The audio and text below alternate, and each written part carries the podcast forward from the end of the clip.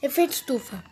O efeito estufa é um processo natural que mantém a Terra aquecida. Esse processo é muito importante.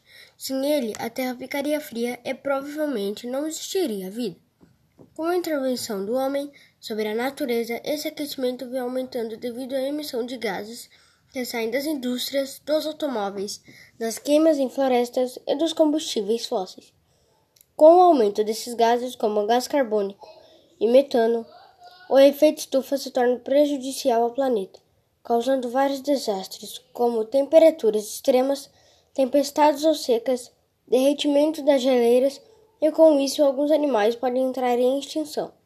Aumento do nível do mar, provocando o desaparecimento de cidades litorâneas.